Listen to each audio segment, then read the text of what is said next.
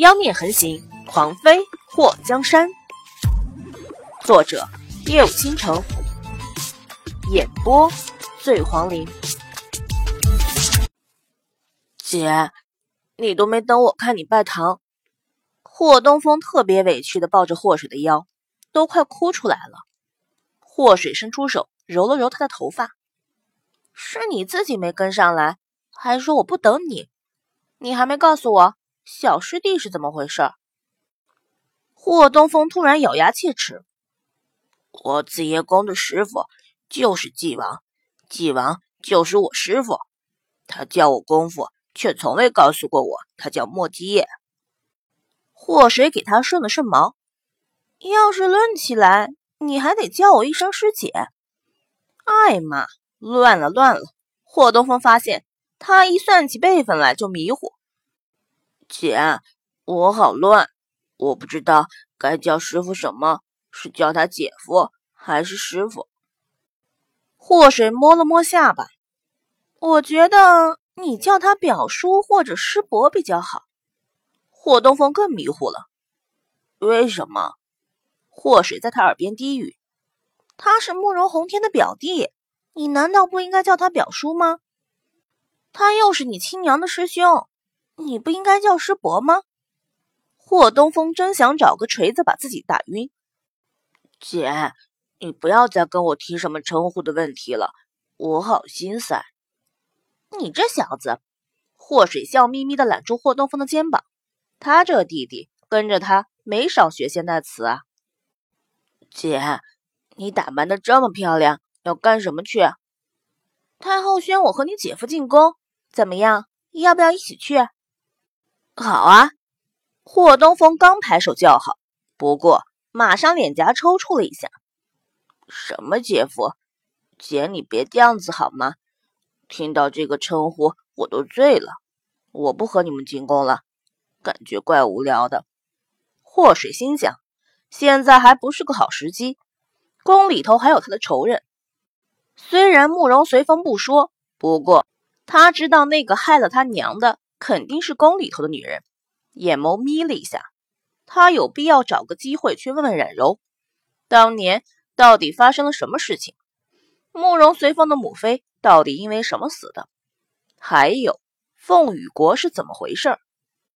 现在这个局势不适合霍东风去认祖归宗。想要光明正大回到宫里，他要和墨迹好好的算计一下。不管怎么说，霍东风是他弟弟。他一定要为他好好的打算。小风，你有没有看到小蝶？祸水想到被抓走的栾彩蝶，在知道栾彩蝶被战天涯给救了，他就松了一口气。虽然他这四个师兄或多或少都有点怪癖，不过这个四师兄还算靠谱，他比较放心。他大婚之日凶险万分，在他都不知道会发生什么的情况下。根本不敢冒险让战天涯把蓝彩蝶带回来。还有白淼淼，自从白淼淼离开了丞相府，就再也没有消息。他暗中让煞去寻找，也没发现任何蛛丝马迹。不知道是不是被那个冷月楼的气冷月给带走了。小蝶姐很好，花卷陪着她呢。本来小蝶姐想来看你出嫁的，不过四师兄没让，说。你和师傅大婚，肯定会发生大事。他来了是个麻烦，还要有人专门保护他。祸水眼睛眨了眨，四师兄真的那么说的？嗯，霍东风点了点头。小蝶姐都要哭了，四师兄的嘴真够损的，竟然说小蝶姐会拖后腿，竟然敢惹小蝶哭！祸水撸起袖子。真的是小蝶能忍，我都不能忍了。可不是嘛！要不是看在四师兄救了小蝶姐姐的份上，我肯定跟他打一架。霍东风也撸起袖子。霍水突然眼眸一动：四师兄救了小蝶，在哪里救的？是不是莫王府？霍东风沉思了一下，发现霍水在看他，很卖力的摇了摇头，不知道。不知道你想什么呀？我还以为你知道。祸水摸了摸下巴，小蝶现在在哪里呢？安全不？非常安全，花卷儿与他形影不离。如果纪王府现在安全了，等你出宫回来，就把小蝶姐姐接过来吧。行，你帮我给小蝶带个话，我见过太后回来就去接她。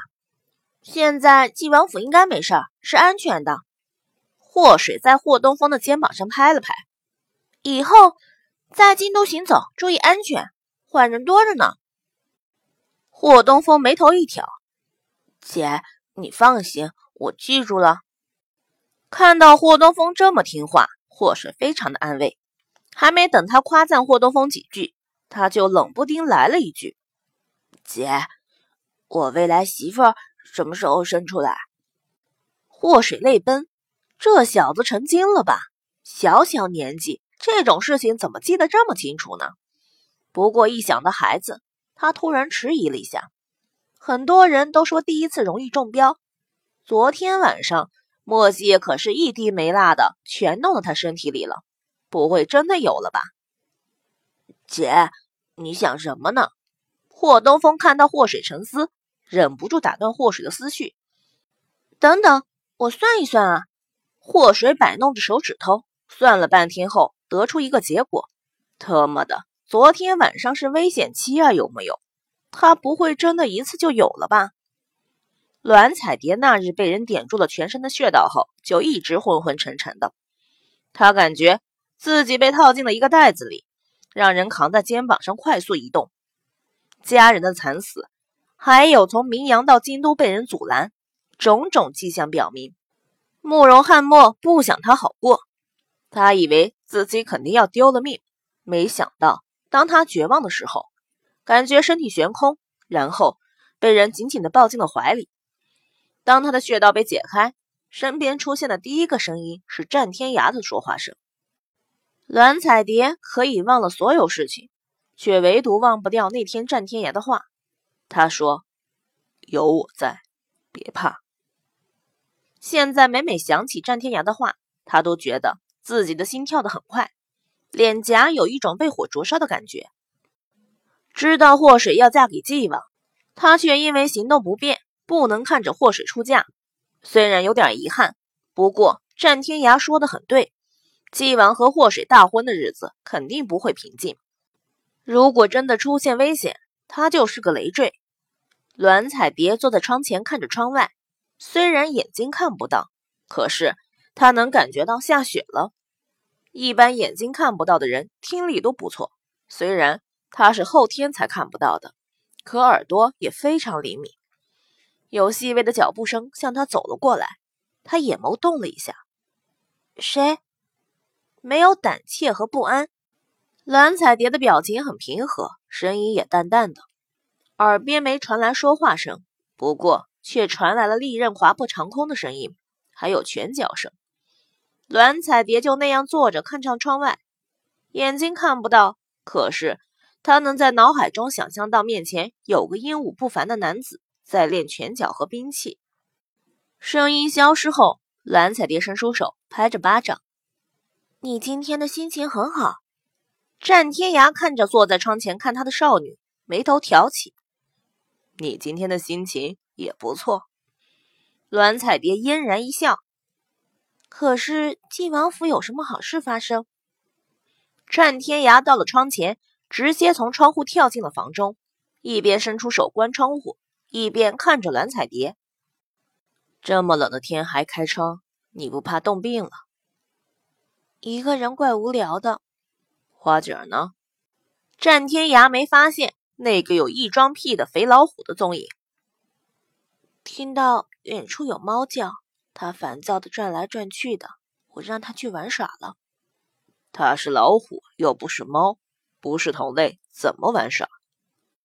战天涯看到桌上的饭菜都已经凉了，却一口没动。怎么不吃？不合胃口。栾彩蝶看不到战天涯的表情，不过从他说话的语气中察觉到他有些不高兴。闻到油腥味大的，我就觉得有点恶心。栾彩蝶感觉胃里头空荡荡的，泛着酸水，一想到油腻腻的饭菜，她就干呕。病了。战天涯伸出手，很自然的放在栾彩蝶的额头上，好像有点热，又好像不太热。说完，又伸出手抓住栾彩蝶的手腕，像大夫一样号脉。栾彩蝶先是被他摸额头，又是被他摸手腕，他就觉得脸颊火辣辣的，心跳也越来越快。你学过医术？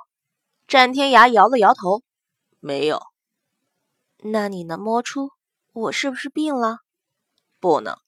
栾彩蝶嘴角抽了一下。那你还抓着我的手不放干什么？战天涯听到他这么一说，立刻松开了他的手腕。我其实我是想先看完你后再问问邪医，把你的症状和他说一下，看看你到底得了什么病。你知道的，男女有别，邪医。他不好直接给你号脉，栾彩蝶心里腹诽。